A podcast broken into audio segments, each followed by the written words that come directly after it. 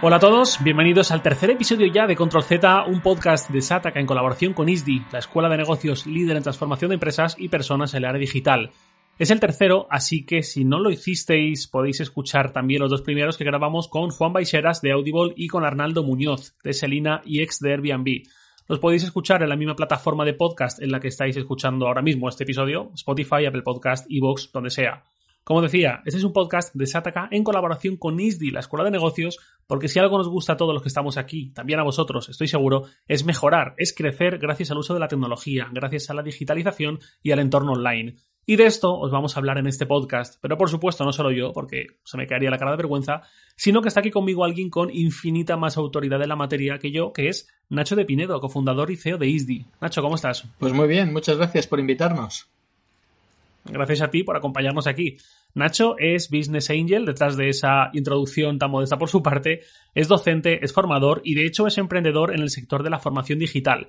Es un auténtico experto en emprendimiento, en empresa, en startups y siempre ha trabajado en la intersección de marketing y negocio online, campos en los que es uno de los mayores expertos de España. Con él podríamos grabar un podcast ya en sí mismo de muchos episodios, pero falta la invitada más especial de este capítulo que es Leonor Barrueco. Quizás muchos la conozcáis, quizás otros no, pero los que no la conocéis seguro que habéis visto su trabajo aunque no sepáis que era ella quien estaba detrás. Leonor es VP of Growth, vicepresidenta de crecimiento en Cabify. Por supuesto, también colabora con ISDI dando clases y antes estuvo en empresas como Accenture o Vodafone. Leonor, ¿cómo estás? Hola, muy bien, encantada de estar aquí. Gracias por invitarme gracias a ti. Eh, creo que hacéis un buen equipo complementario, lo vamos a ver eh, a lo largo del episodio de las preguntas y comentarios de Nacho y demás. En primer lugar, vamos, si os parece, con la sección Va de números. Esta es una sección habitual en todos los episodios en los que tocamos las cifras de algún eh, negocio concreto que nos dé paso a preguntas interesantes, en este caso para la invitada. Vamos a hacer un repaso esta vez sobre cómo está la industria del transporte bajo demanda, que ha sido uno de los sectores que ha sufrido una gran revolución en estos años 10 que ya hemos dejado atrás. Tradicionalmente el concepto de transporte urbano o interurbano privado se limitaba a la figura del taxi tradicional y a servicios VTC que en la era previa al smartphone y a las aplicaciones estaba quizás más acotado a un negocio de coches con chofer para perfiles más concretos, para mercado empresarial sobre todo, limusinas, etc. Pero con la llegada del smartphone ha cambiado por completo ha sufrido o se ha beneficiado, podríamos decir, de una enorme transformación digital que le ha valido para trascender a ese público empresarial y pasar a ser algo para cualquiera, para el ciudadano de a pie, que tiene otra alternativa al taxi tradicional, con algunas ventajas adicionales incluso. Este aumento de su demanda ha hecho que ya vayamos por las más de 16.000 licencias VTC repartidas por todo el país, Cabify en concreto ingresó 223 millones de euros en España en 2019, el último ejercicio completo, de los cuales casi tres fueron beneficios. Por fin beneficios porque 2019 fue el primer año ya en números negros para esta empresa. Esta facturación, esos 223 millones de euros, los consiguió con unos 400 empleados. Uber, el otro gran actor del VTC, ingresó en 2018, todavía no están los datos de 2019, en 2018 llegó a facturar casi 17 millones de euros y desde luego el sector está en una tendencia alcista. Este año obviamente las cuentas van a verse afectadas por el confinamiento, eh, la crisis sanitaria y demás, pero bueno, al margen de este trimestre de parón casi total, de este siguiente trimestre peculiar, la tendencia sigue siendo alcista por esta captación de usuarios y expansión del negocio en cada vez más ciudades que aún tiene recorrido por delante. El taxi sigue teniendo muchísimas más licencias de taxi, unas 65.000, unas cuatro veces más que licencias VTC, pero con una tendencia ligeramente a la baja que, como decía, contrasta con este empuje de los VTC. Leonor, me va a encantar escuchar tus insights, tus comentarios desde dentro de la industria. Eh, pues nada, o sea, un poco lo que, lo que comentabas. Eh, digamos que en la industria, por fin, eh, nosotros del año pasado ya estábamos en números negros, como dices. Siempre hemos tenido un poco, mm, o sea, esa visión de, hacer nuestro negocio sostenible, ¿no? No, o sea, eh, en, la, empresa, o sea, en, la, en el sector, em, pues, como sabéis, la regulación es muy diferente dependiendo de los países, ¿no? Vosotros conocéis el caso de España, donde la regulación, pues ya sabéis cómo es. por ejemplo, nosotros operamos también en Latinoamérica que la regulación no tiene nada que ver, ¿no? Entonces, digamos que nos tenemos que ir adaptando a la regulación de cada país y eso al final te afecta mucho a tu modelo de expansión, ¿no? Entonces, nosotros siempre hemos ido, digamos, en un modelo más sostenible, más poco a poco, adaptándonos a esa regulación y viendo siempre teniendo como un poco guía la, rentabilidad, ¿no? Eh, ya sabéis, pues eso, ¿no? Que no solo ha ocurrido en el sector, el año pasado pues hubo muchos IPOs de, otros eh, players en la industria tecnológica, ¿no? Que, al final, oye, la gente el, el mercado cuestionaba un poco esa rentabilidad, esos números, eh, y entonces, pues al final eh, no, no, fueron tan buenas como se esperaban esas IPOs, ¿no? Entonces,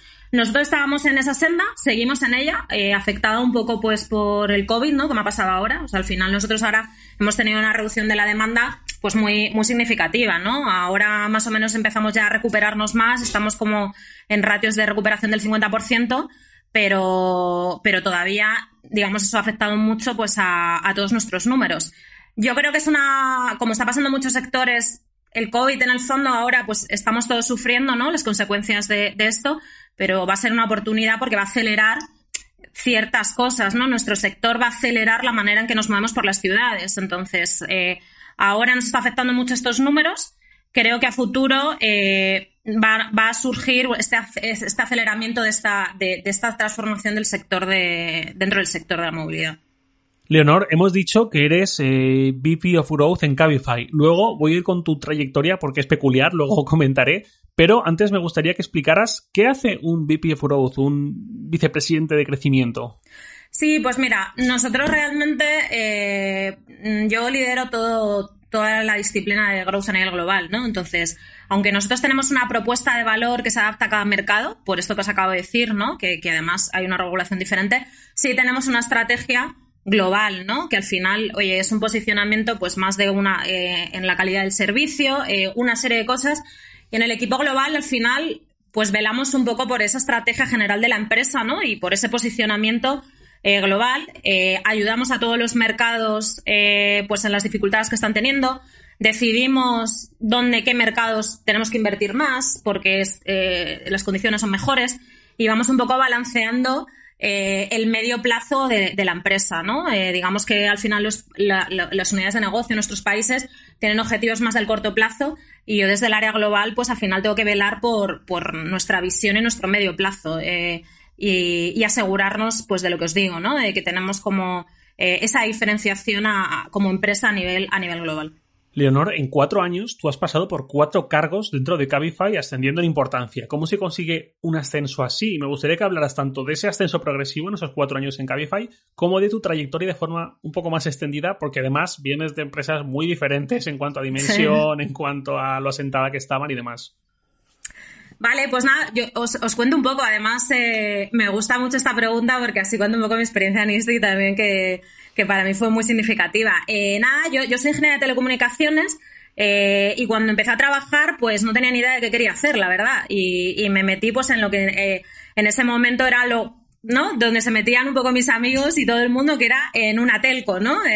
Empecé ahí haciendo unas prácticas en Vodafone y de repente cuando llegaba, llevaba ya un año, eh, me di cuenta un poco que, que, seguía sin tener ni idea de qué quería hacer, ¿no? Y veía un poco en ese momento la trayectoria en una empresa eh, grande más lenta y dije, mira, me meto en consultoría porque aquí creo que haré diferentes proyectos y ya iré encontrando qué me gusta, porque no tenía ni idea, o sea, como que además, eh, no sé, empezabas, nos pasa a todos, supongo, empiezas a trabajar y, y tampoco eh, lo tienes eh, claro, ¿no? Entonces me metí en, consultoría y ahí empecé en la parte más técnica en, ese momento porque era ingeniera, ¿no?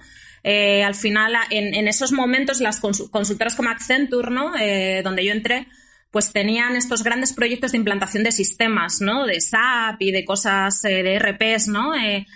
entonces, pues al final estuve ahí varios años haciendo eso y me di cuenta un poco, pues eso, ¿no? Otra vez que no era lo que realmente me gustaba, que quería probar cosas nuevas y me metí entonces en la parte más de, negocio, ¿no? Estrategia de negocio de, esa unidad.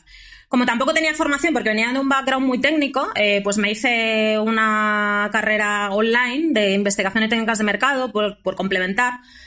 Y entonces ahí empecé en estrategia y ahí hice numerosos proyectos. O sea que tampoco quiero aburriros aquí en detalles, pero al final, pues en este tipo de consultoras, pues un día te haces eh, un plan de negocio para una empresa nueva, como otro haces una redefinición de mm, procesos estratégicos de la empresa. No sé, hay muchos, muchos proyectos, ¿no? Entonces, En la última fase de, mi carrera en, en, Accenture, yo empecé a trabajar para Telefónica Digital, ¿vale? En ese momento, Telefónica lo que estaba creando es una unidad nueva. Eh, esto fue hace, pues, ocho años. Eh, entonces estaba creando una unidad nueva, pues, para diversificar su core de negocio, ¿no? Entonces, en Telefónica Digital pues había diferentes líneas, ¿no? Había una, eh, empezó Guaira y todo esto que ahora nos parece como súper común, ¿no? Pero empezaba en, en, aquel entonces, que en el fondo tampoco hace tanto tiempo, ¿no? Es que ha cambiado mucho las cosas en, en España en los últimos 10 años. Y entonces ahí de repente pues empecé a entrar en contacto con un ecosistema emprendedor, ¿no? Eh, y de repente venía gente, eh, porque nosotros estábamos encargados de analizar pues los... Eh, pues los partners, empresas nuevas que llegaban para ver si Telefónica o bien invertía o bien hacíamos algún acuerdo de partnership, ¿no? Entonces yo estaba ahí como consultora pues dando apoyo ahí. Y de repente me, empecé a dar cuenta que yo quería ser una de esas personas, ¿no? Eh, o al menos intentarlo, decir, joder, yo quiero hacer esto, ¿no? Quiero intentar, quiero mi idea, quiero, no sé, me picaba como la curiosidad, ¿no? Veía a la gente decía, si ellos pueden, ¿por qué yo no?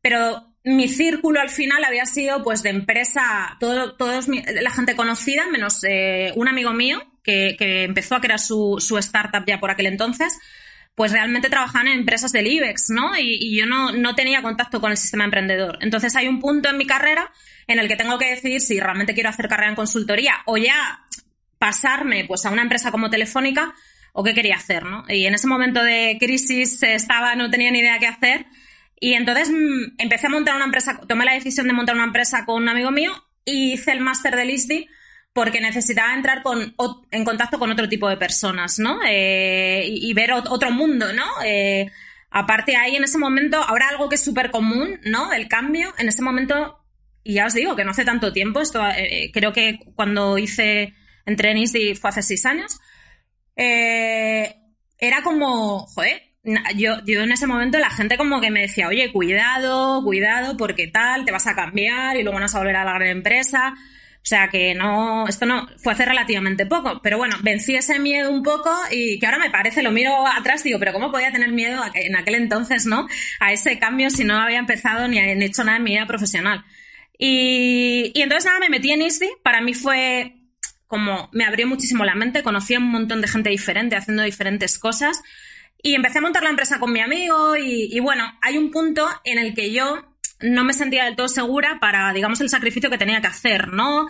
De inversión mía o de... No, aunque eh, estaba avanzando mucho, no lo vi claro, ¿vale? Y entonces, bueno, en ese momento decido que no es el momento y que prefiero entrar en otro tipo de empresa, aprender eh, y luego ya, pues retomaré mi idea o otra o lo que sea, ¿no? Eh, entonces ahí empiezo a buscar empresas que, que, me cuadren para, como para este fin, ¿no? Para aprender de, de realmente de gente emprendedora pero también que yo necesitaba como algo un poco, no probado, ¿no? Pero no quería la típica empresa de que fueran dos personas y que ni siquiera hubiera traccionado, porque necesitaba como ese emprendimiento para ganar esa seguridad, porque si no lo habría hecho yo, ¿no? Eh, y entonces eh, ahí justo fue como mucha casualidad. Eh, fue el que es el CFO de nuestra empresa, porque en ISDI a veces en, en los másters pues hay sesiones donde va pues gente a contar el caso de una empresa, ¿no? Y fue a contar un poco el caso de Cabify. Y en ese momento fue cuando justo nos dieron la, la que creo que es la ronda más alta de, una empresa, de una startup española. Y entonces yo pensé, bueno, esta gente en algún momento buscará, ¿no? Buscará perfiles porque están creciendo. Y entonces, pues nada, estaba yo ahí un poco pendiente y surgió un puesto en Cabify y, y nada, y ahí entré, eh, por suerte, y nada, y, y me preguntabas también que por qué he cambiado tanto. Bueno, he cambiado con la empresa. O sea, nuestra la Cabify lleva nueve años. Eh, desde que yo entré en cuatro, hemos pasado por fases que es como. Me da la sensación que llevo ahí, no siempre hablamos de años de perro. Eh, he vivido 200 cosas en Cabify. Me da la sensación que casi toda mi vida profesional o toda ha sido eso. Y que es como multiplicada, pues ya os digo, ¿no? Por siete. Entonces, a medida que la empresa ha cambiado, yo he ido cambiando con ella, ¿no? Entré eh, para un puesto para ayudar al que entonces era el CEO de la empresa. Estábamos, era el punto donde estábamos en la expansión, ¿vale? Cabify al final empezó en, en España y, y, en países en México, o, eh, en, o sea, en México y en, y Perú.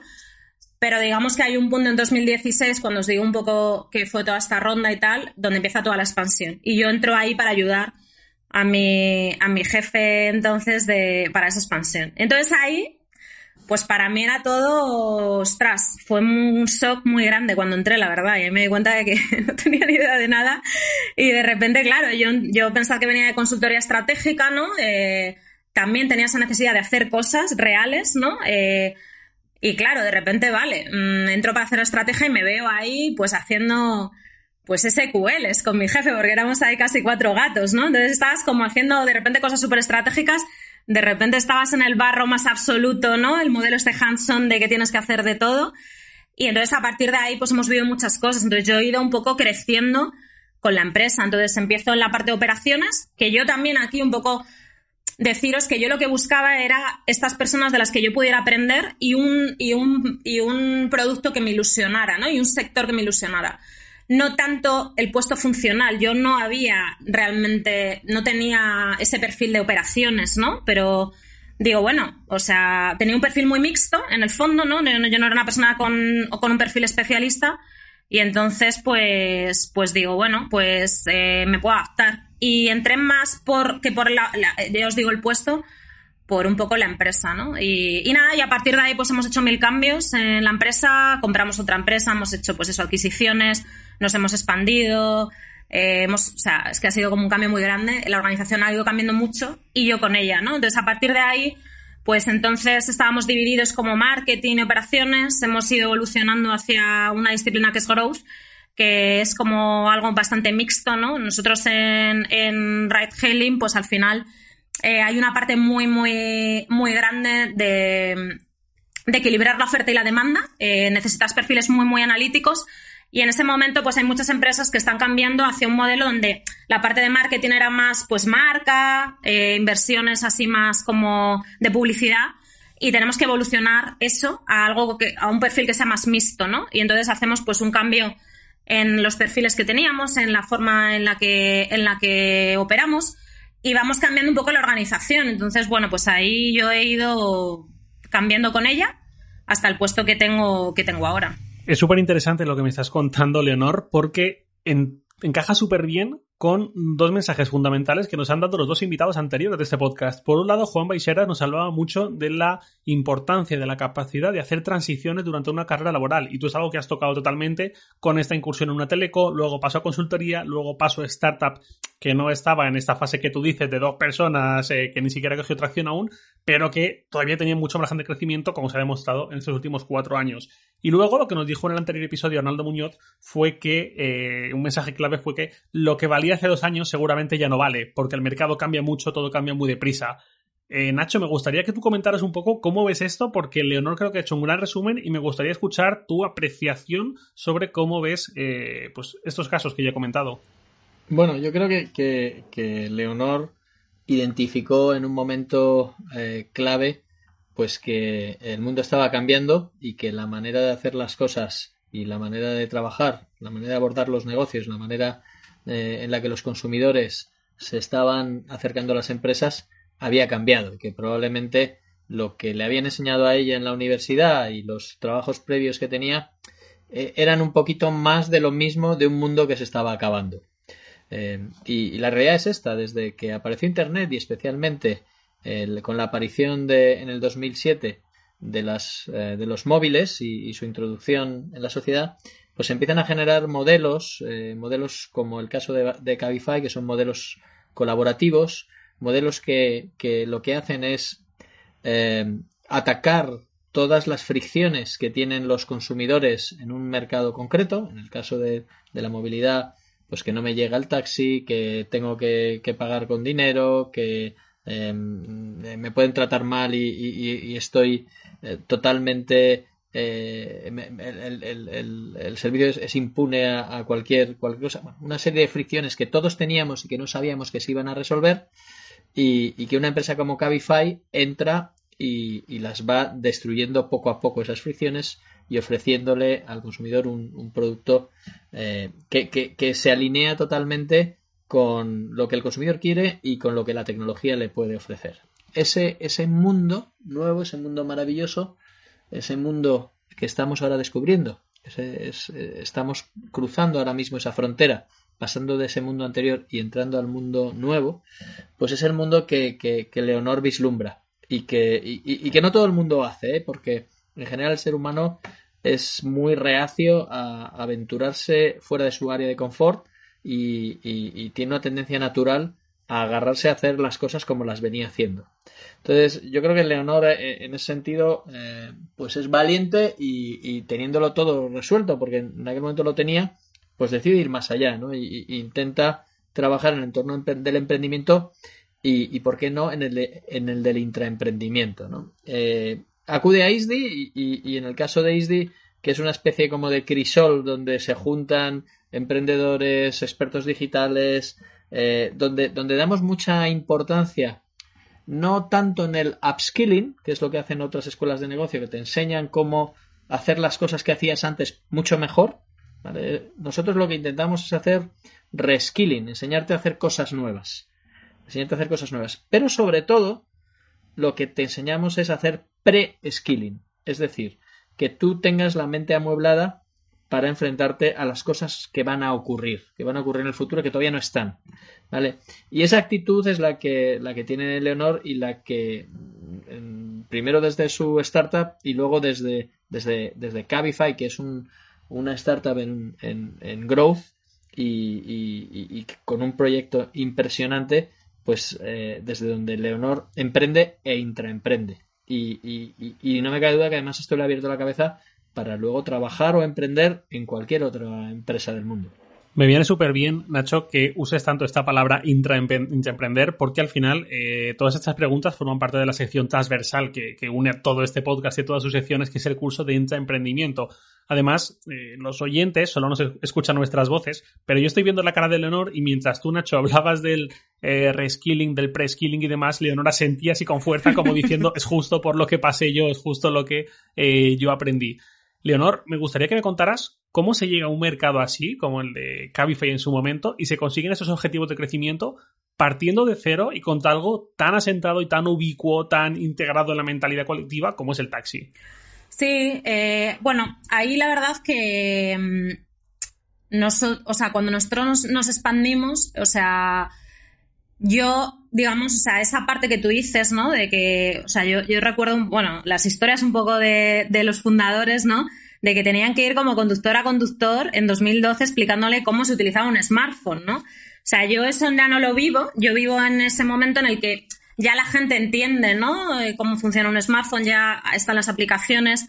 Uber ahí también ya está en, es una empresa muy conocida y entonces digamos que abre un poco ese camino, ¿no? Entonces, digamos, no viví esa parte, ¿no? De, tan, tan dura, ¿no? Y del principio, cuando yo entro es como, es algo más conocido, es decir, no, no, no le parece como raro a la gente, pero estás contra un gigante, ¿no? Eh, contra players que tienen muchos más recursos que tú.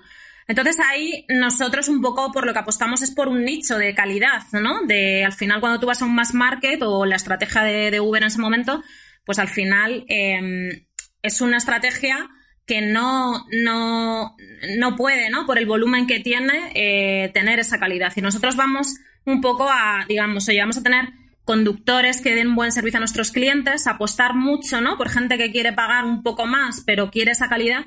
Y vamos más a un nicho, ¿no? Siendo bastante, intentando ser pues muy eficientes con los recursos que teníamos, que en ese momento, pues oye, mm, yo cuando entreno os contaba un poco que digo, uy, a esta gente le han dado una ronda, pero claro, eso al lado de los recursos que tenía pues Uber no, no, no era mucho menor, ¿no? Entonces, pues al final yo creo que es tener una propuesta de valor muy, muy clara, ¿no? Eh, si no, eh, es inviable que tú ante en, en, ese mercado, ¿no? Donde tienes un, competidor que, que, tiene un share mucho más alto que el tuyo, puedas hacer nada. Y ahí fuimos creciendo, pues poco a poco, poco a poco, entendedme. O sea, las cotas, o sea, al final los, los años, o sea, tienes crecimientos grandes, ¿no? Pero cuando digo poco a poco es, nosotros en, nos conocéis en España más, ¿no? Y entonces aquí realmente somos pues eh, el player un poco dominante, pero eso no ocurre en Latinoamérica, ¿no? Entonces digamos que tenemos situaciones muy diferentes aquí y, allí.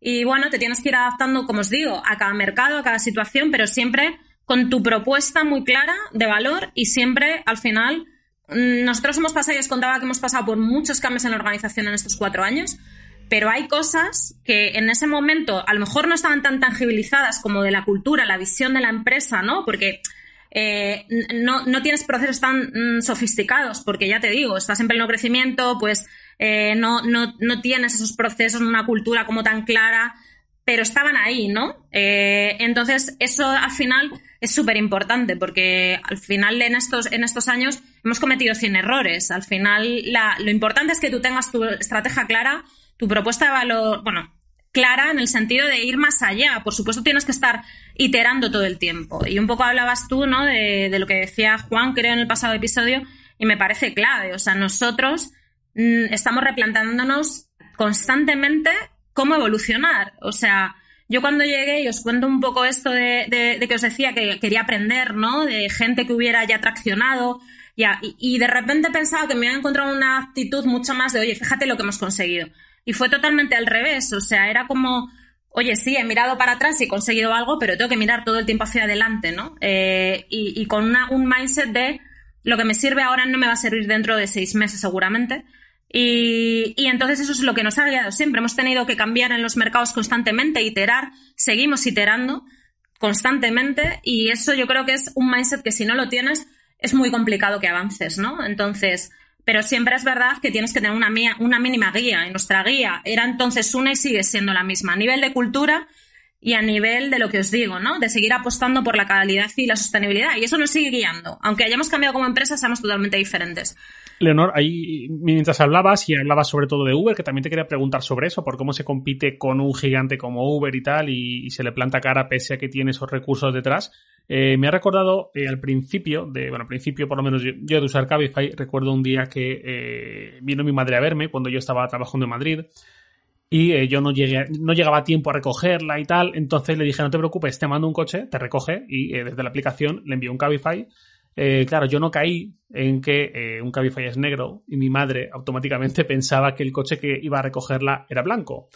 Eh, entonces ahí hubo un momento de confusión, el de Cabify llamando, que si subo o no subo, que dónde estoy, mi madre que es que yo no sabía que era el coche negro y todo esto. Sirva esta anécdota tonta para eh, hablar de cómo se logra implantar un poco en esa mentalidad colectiva de la que hablaba antes, tan acostumbrada al taxi tradicional, que lo ve todos los días por la calle, en que de repente ya no sirve eh, quedarte en un punto estático en la calle esperando que pase un taxi por esa calle principal eh, y que es blanco, que es reconocible con ese taxímetro y tal, a que de repente el taxi lo pides tú desde donde estés, el, taxi, no el coche, perdón, el coche va hasta ti a recogerte, el coche es negro, todo esto, hay un cierto cambio de paradigma que, de paradigma que entiendo que desde el lado del crecimiento también tiene que atacarse mucho para erosionar ese prejuicio, entre comillas, a nivel social.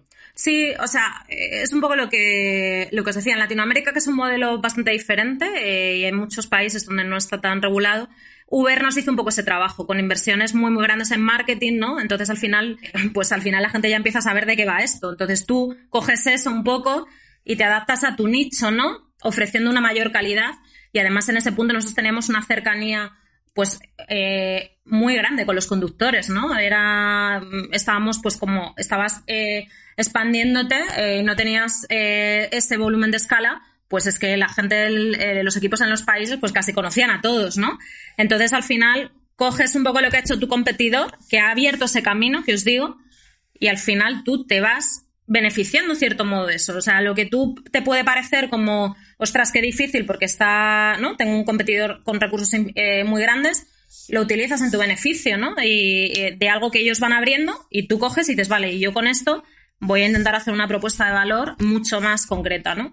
Entonces, eso en Latinoamérica, ese trabajo Uber nos ayudó ahí, ¿no? Eh, aunque sea paradójico, y en España fue muy poco a poco. En España empezamos con un servicio corporativo, eh, ya os digo, ¿no? O sea, y, y, Cabify al principio lo utilizaban las empresas, no, no lo conocía el usuario final. Y, y, ahí también, pues yo creo que es un poco el ciclo general. O sea, lo empieza a utilizar usuarios que a lo mejor están como mm, pues más acostumbrados a la tecnología y siempre quieren probar cosas nuevas, pero no conseguíamos traccionar de aquel modo y fue bastante poco a poco, poco a poco. Y realmente yo creo que el boom en España ha sido que ha habido un conflicto muy grande con la regulación, ¿no? Y de repente, pues eso, al final estás en todas las noticias eh, eh, y ahí yo creo que fue el boom. Realmente, ¿no? Porque hasta en ese momento, mm, no sé, hablas con la gente mayor, es lo que os digo, la, gente a lo mejor de otra franja de edad, pues ya te empieza a conocer porque siempre está pendiente de qué aplicaciones nuevas salen, ¿no? Pero la gente mayor no tenía ni idea. En cambio, hay un punto en el que hace eso, ¿no? De un poco más de dos años, pues estás en las noticias todo el día por este conflicto que hay con la regulación y ya todo el mundo entiende, pues que la movilidad está cambiando y que hay otras empresas, ¿no?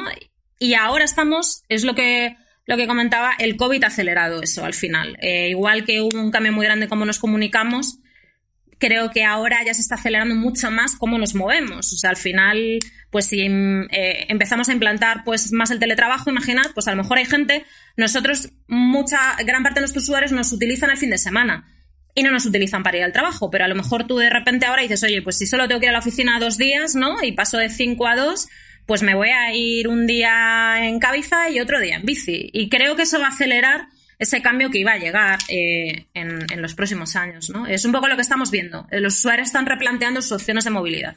De lo que has dicho, Leonor, hay, un par de cosas súper interesantes que me gustaría que las comentara Nacho como experto, a ver cómo lo ve, porque ahí me han llamado mucho la atención para bien. Uno es lo de aprovechar un trabajo que hace la competencia para un poco eh, pues, utilizarlo en vuestro favor, ¿no? Oye, que la gente ya se acostumbra que no solo hay taxis blancos o el color que sean en cada ciudad, sino que eh, hay cosas negros que se pagan mediante la aplicación y todo esto. Y otro es lo de aprovechar el conflicto con la, la regulación y tal en su momento para que mucha gente también descubra que es que hay alternativas y quizás todavía no lo sabían. Me gustaría, Nacho, que comentaras esto en cuanto a cómo podemos aprovechar situaciones que en principio parecen adversas o que parece que la competencia está haciendo un trabajo exclusivamente para ella. Pues mira, eh, me parecen muy buenas preguntas. Eh, y de hecho yo la primera vez que, que, vi Cabify, que en una presentación de Juan de Antonio hace ya un montonazo de años, dije, buf, pero si existe Uber, ¿no? Eh, eh, en aquel momento no me di cuenta que Uber no había creado una marca. Uber lo que había creado era una categoría, una nueva categoría de mercado. Y que era una categoría en la que podían caber varios. Y que además dentro de esa categoría podía haber diferentes segmentaciones y diferentes aproximaciones. ¿Vale? Entonces, Uber, como siempre ocurre cada vez que, se abre una categoría, el primero es el que marca una serie de pautas y es el que tiene que hacer el trabajo de romper el paradigma de, cambiar la manera como la gente concebía las cosas y, enseñarles algo que se sale de su área de confort y de su rutina. Y ese trabajo lo hizo Uber. Pero en el caso de Cabify, eh, eh, en vez de, copiar exactamente el modelo de Uber y ser un Me Too, que podía, podía haber sido una propuesta perfectamente válida, eh, aprovechando la estela que había dejado, generó un modelo que tenía una, una serie de, de, variaciones que lo hacían único, ¿no? que generaban una distintividad. Y además eh, supo visionar, probablemente mejor que Uber, que era un, un, gran monstruo global, las diferencias locales ¿no? y, supo crear una propuesta de valor diferente en cada país que se adaptaba a la legislación, a la situación de mercado, etcétera. ¿no? Eh, y, y eso, eso, eso, ha sido muy valioso. ¿no? Eh, eh, en un país como España, eh, pues tú, tú, piensas en Cabify más que en Uber, especialmente en, sitios como Madrid. Y, además, fíjate, algo que también ha dicho, ha dicho Leonor que es muy interesante, em, rompes tus barreras mentales, tu hábito es ir al coche todos los días en la oficina a la oficina, dices, oye, ¿y, por qué voy a ir al coche? ¿no? De hecho, eh, yo ya conozco algunas personas eh, que, tienen coche de empresa y que le han dicho a la empresa, oye, en vez de darme un coche de empresa, dame un bono de Cabify para todo el, para todo el mes. ¿Vale? Porque eh, esa sensación que tenía también un poco tu madre, ¿no? De, de, de, que te viene a buscar alguien y, y, que tienes pues un chofer a medida, que además viene cuando tú necesitas y que luego no te tiene que estar esperando porque ya te vendrá otro, pues es una sensación fantástica. Eh, luego lo que ocurrió en el caso de que comentaba Leonor es lo que se llama el efecto Barbara Streisand, que no sé si lo conocéis. ¿no? Eh, eh, con, Uber, ¿no? Y con, perdón, con Cabify. Con, el tema de la regulación catapultó el conocimiento, el awareness, lo que se llama la notoriedad de marca de Cabify entre un montón de gente que no lo conocía. ¿Por qué fue esto? Bueno, pues os cuento primero el caso Bárbara Streisand, que es un caso muy conocido en redes sociales, que es que eh, Bárbara Streisand tenía una, casa maravillosa y no quería que le sacaran fotos ¿vale? Y que la gente supiera dónde estaba, etcétera. Pues un fotógrafo sacó unas fotos y las puso en una red social. Y entonces Barbara Station le llevó a juicio y, y montó todo un litigio para que esta persona sacara las fotos de esa red social, las fotos de su casa. Pero claro, con el ruido que hizo, todo el mundo entró en la red para ver la casa de Barbara Station. Con lo cual, al final todo el mundo sabía cómo era la casa de Barbara Station y tal. Y por mucho que quisiera el juez más tarde quitar la foto de, esa red social, ya todo el mundo la había visto. Es decir, consiguió el efecto contrario al que pretendía. Pues yo creo que eso es lo, lo mismo que ocurrió con los taxis y con la regulación y con la huelga de taxis salvaje que vivimos hace unos años, que en vez de ayudar al sector del taxi, lo que hizo fue dar a conocer a su competencia. Y además poner de manifiesto las diferencias entre un servicio y otro. Y eso hizo que la, el conocimiento de marca y la adopción de Cabify saltara. Y efectivamente, como dice Leonor, todo el tema ahora eh, de la crisis sanitaria, pues, pues está ayudando todavía más a este, a este cambio de paradigma.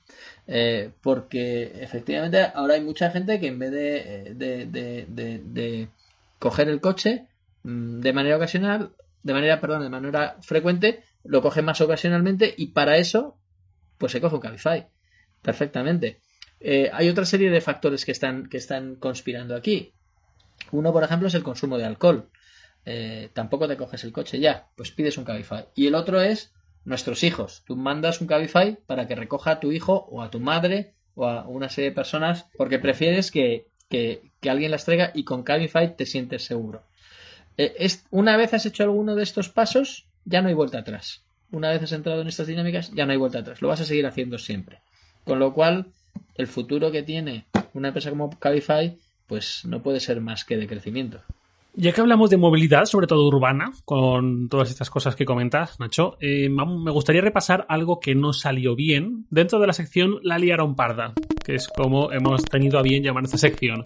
Eh, no es el fin del mundo, al final el emprendimiento también tiene muchas historias amargas y de ellas se puede aprender para que no nos pase lo mismo. En los últimos dos, tres años, sobre todo diría yo, sobre todo las grandes ciudades, como pueden ser Madrid y Barcelona, vieron que de repente aparecieron nuevos elementos en las aceras que eran flotas de patinetes eléctricos compartidos.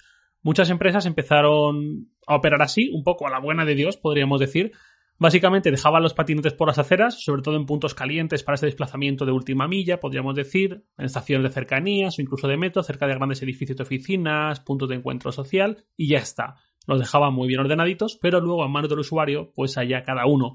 Había usuarios que también los dejaban muy bien, pero yo recuerdo encontrarme muchos tirados en mitad de la acera, literalmente en el centro de la acera en el suelo, que ya me dirás tú, pues para gente que ve en silla de ruedas, carritos de bebé y tal, lo inoportuno que es. Y además, estas empresas salieron como setas. Había mucho hype en torno al patinete eléctrico con este formato compartido y es súper útil, eso vaya por delante, pero quizás hubo más oferta que demanda y sobre todo a finales de 2019 empezamos a ver las caídas, empresas cerrando, dejando patinetes incluso por las calles, recuerdo en el caso de la empresa COP, por ejemplo, y como COP hubo varias, parece que no hubo ni mucha preocupación por cómo iba a quedar todo, ni siquiera quizás por la viabilidad de ese proyecto, que en su núcleo parece incluso algo bien intencionado y mediante el cual la ciudad va a salir ganando aparte de la empresa. ¿Cómo lo ves tú, Nacho? Pues de nuevo, es un fenómeno eh, que, se replica cada vez que, aparece una categoría nueva. O sea, no, no, no es una cosa eh, excepcional. ¿no? En general, en, todos los mercados, cada vez que aparece algo nuevo, pues eh, se necesita generar un, ajuste de la demanda y además, en un caso como el de la movilidad, acabar de cerrar las reglas del juego, tanto desde el punto de vista de legislación como desde el punto de vista de uso. ¿vale? Eh, ¿Qué ocurrió? Pues efectivamente hubo un hype impresionante en el que, eh, como venimos acostumbrándonos en, sectores tecnológicos, la lucha es por el volumen. Eh, todos quieren capturar cuanto más volumen mayor, cuanto más volumen mejor, porque saben que los que no tengan volumen van a cerrar. Entonces, se produce una guerra mortal en la que el beneficio no es importante. No se mira en absoluto la rentabilidad de esta empresa. Lo que se intenta es un crecimiento lo más rápido posible. Y es una especie de, de, carrera a Oklahoma. ¿Os acordáis las películas estas de Oklahoma donde, donde salían todas las, las, los carromatos para intentar cerrar un, coger un, terreno. Pues bueno, pues es, esto, ¿no? Eh, en este caso, además, se vio eh, hinchado porque había un montón de empresas, por un lado, tecnológicas eh, multinacionales, por otro lado, empresas que estaban en el entorno de las smart cities y por otro lado, empresas de servicios que se convirtió en una especie de totum revolutum, ¿no? Y además se intentó jugar con una política de, como no había ni legislación ni, ni, ni, un, ni casos de uso aceptados por parte del, usuario, se intentó eh, que esto ocurriera eh, mientras se hacía. Es decir, intentamos volar en el avión mientras lo estábamos construyendo. ¿vale?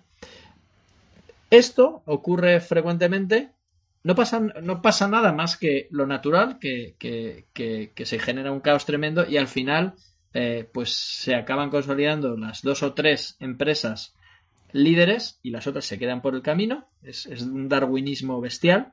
Y por otro lado, eh, el legislador eh, aprovecha todo lo que ha ocurrido para legislar y el usuario de alguna manera también ordena su manera de, aproximarse a la categoría como ahora está ocurriendo. ¿no? Y, si, vais ahora a cualquiera de las ciudades, veréis que siguen existiendo patinetes, que todo en general está mucho más respetado. Ya no, no ves, salvo algunas cosas muy, muy, muy ocasionales, los patinetes tirados por ahí. Normalmente están, están bien ordenados.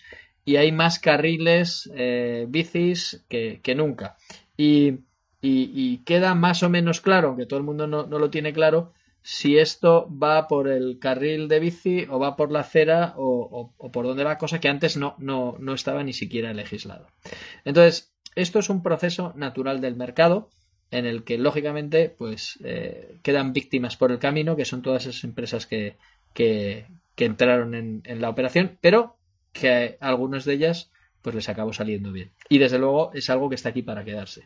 Con todo lo que comentas, Nacho, eh, con todo este entorno tan cambiante, con un panorama que es súper distinto cada cinco años, en 2015 no existía este formato y en 2020 ya hay gente que está escaldada con todo lo que le ha pasado en muy poco tiempo.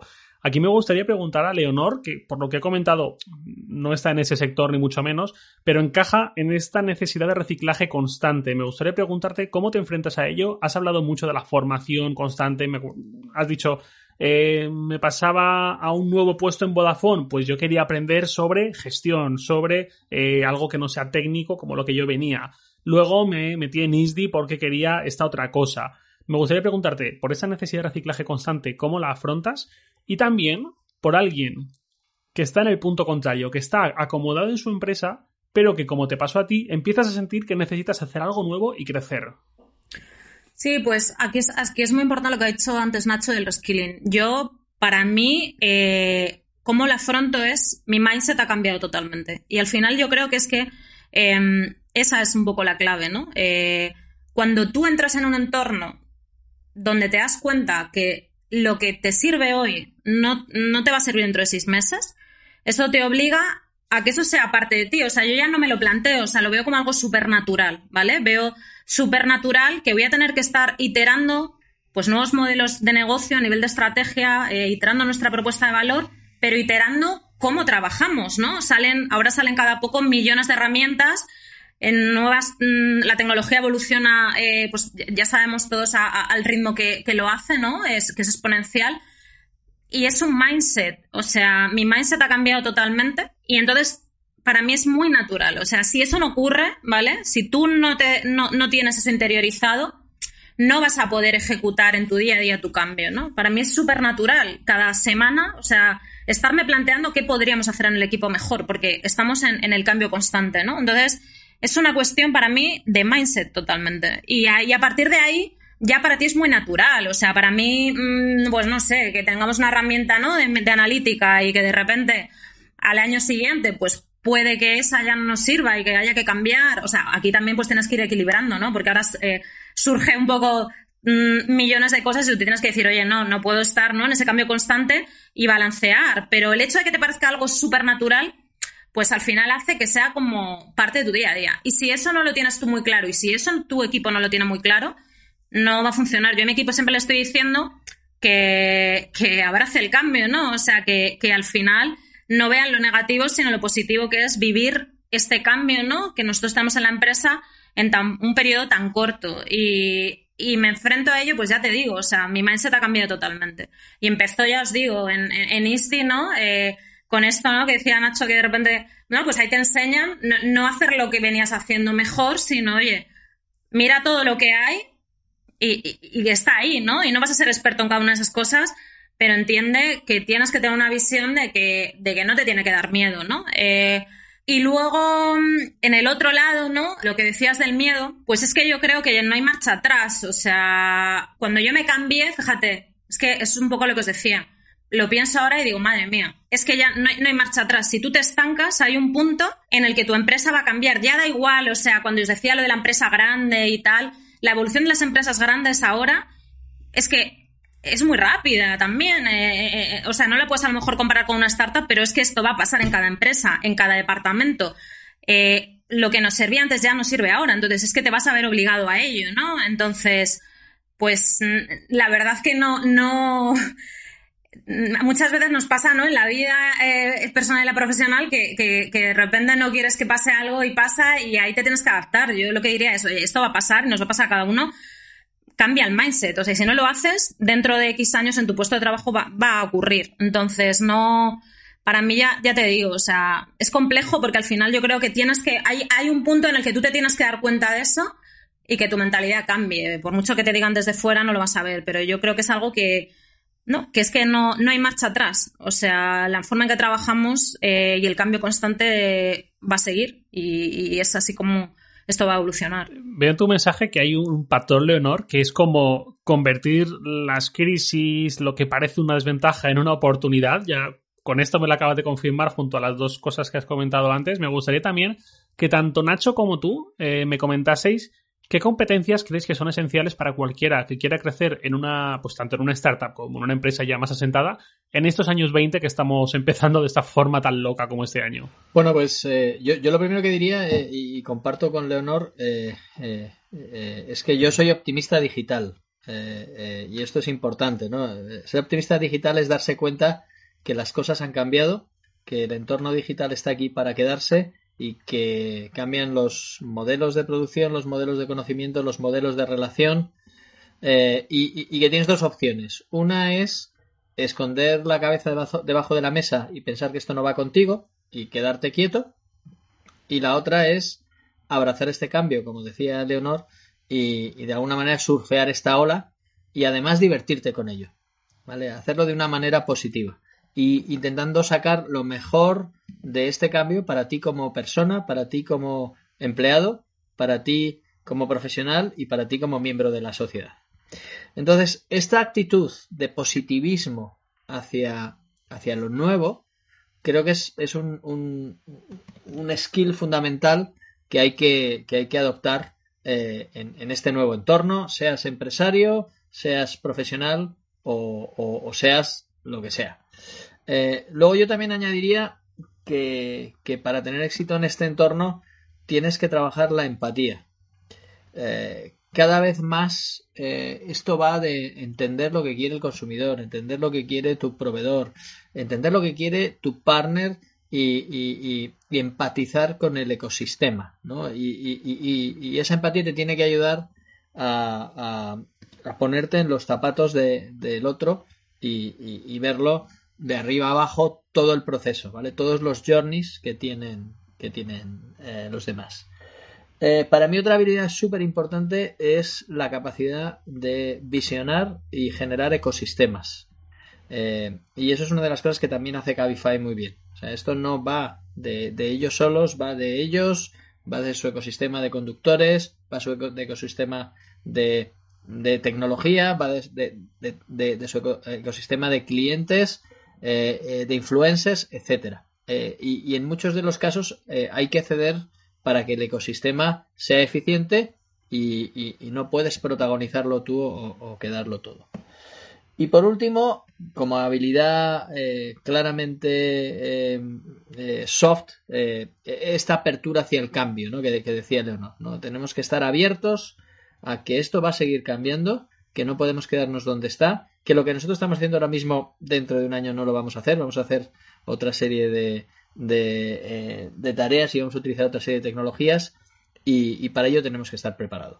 Lógicamente, todo esto va acompañado también con un conocimiento de las metodologías y las tecnologías que necesitamos usar en, el entorno digital. El conjunto de todo esto, pues básicamente es lo que intentamos enseñar en ISDI. Leonor, ¿cómo lo ves tú con tu experiencia? Sí, muy de acuerdo con lo que dice Nacho. Eh, yo añadiría también una parte que para mí es fundamental, eh, que es la resiliencia, ¿no? O sea, un poco esa resistencia al cambio, no venirte abajo, ¿no? Eh, con, los problemas, o sea, porque al final te vas a encontrar en, un entorno tan cambiante, mm, ya no existe eso, ah, mira, he conseguido esto y entonces esto me sirve para varios años y aquí estoy. No, o sea, lo que te sirve hoy, lo que voy a decir, no te va a servir a lo mejor cada, seis meses, o sea, dentro de seis meses, y no te tienes que frustrar. Entonces, al final, verlo como un aprendizaje y realmente disfrutarlo. O sea, no, no, no es algo que digo por decir. O sea, al final eh, intento que, mis equipos disfruten con ello y hay problemas, no pasa nada. Iteramos y ya vendrá y de ese problema ha habido esa oportunidad. Y eso es muy importante, porque si no, al final vas a estar muy frustrado todo el tiempo, ¿no? Eh, y, y, nada, y, y, para mí, al final, es más importante, o sea, cuando yo contrato gente en el equipo, miro más los soft skills que las capacidades técnicas. Por supuesto, ahora hay cosas no importantes, pues oye, eh, cada vez más hay un, tenemos muchos datos, hay que saber interpretar esos datos, sacar insights, eh, pero es para mí más importante, pues eso, ¿no? Tener un foco de obsesión con el consumidor eh, y eso te lleva, oye, que, lo que yo opino no, no, es nada, que lo importante es lo que me dicen mis consumidores, ¿no? Eh, y tener esa humildad para decir que te queda todo por aprender y, y, también una pasión por hacer las cosas, ¿no? O sea, que yo creo que, por ejemplo, en, en Cabify nos pasa, o sea, compartimos eso, ¿no? Un poco de la pasión de nuestro, del producto, de lo que estamos creando, un poco de la empresa, y al final eso es un poco lo que te va a hacer cada día pues estar bien y pasándotelo bien en el trabajo. Entonces, para mí miro mucho más eh, los soft skills que, realmente eh, competencias más técnicas, ¿no? De hecho, en nuestros procesos de recruiting tenemos una parte muy importante que, que es, oye, eh, entrevistas adaptadas a nuestros valores como empresa, ¿no?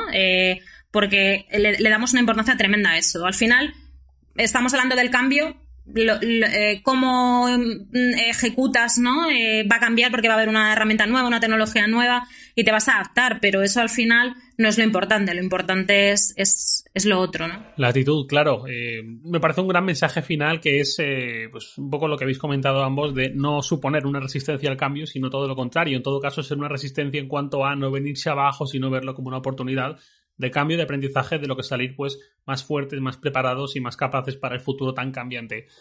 Este episodio está llegando ya a su final, creo que ha quedado, muy completo, muy curioso todo este proceso, todo este viaje personal tuyo a lo largo de toda este, esta trayectoria profesional tuya, Leonor.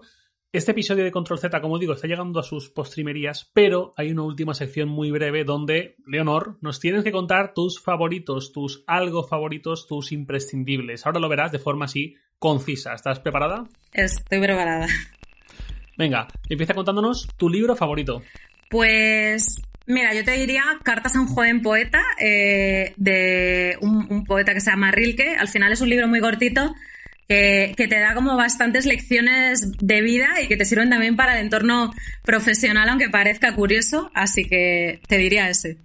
Pues sí, curioso. Eh, la faceta emprendedora de un joven poeta. ¿Tu cita favorita?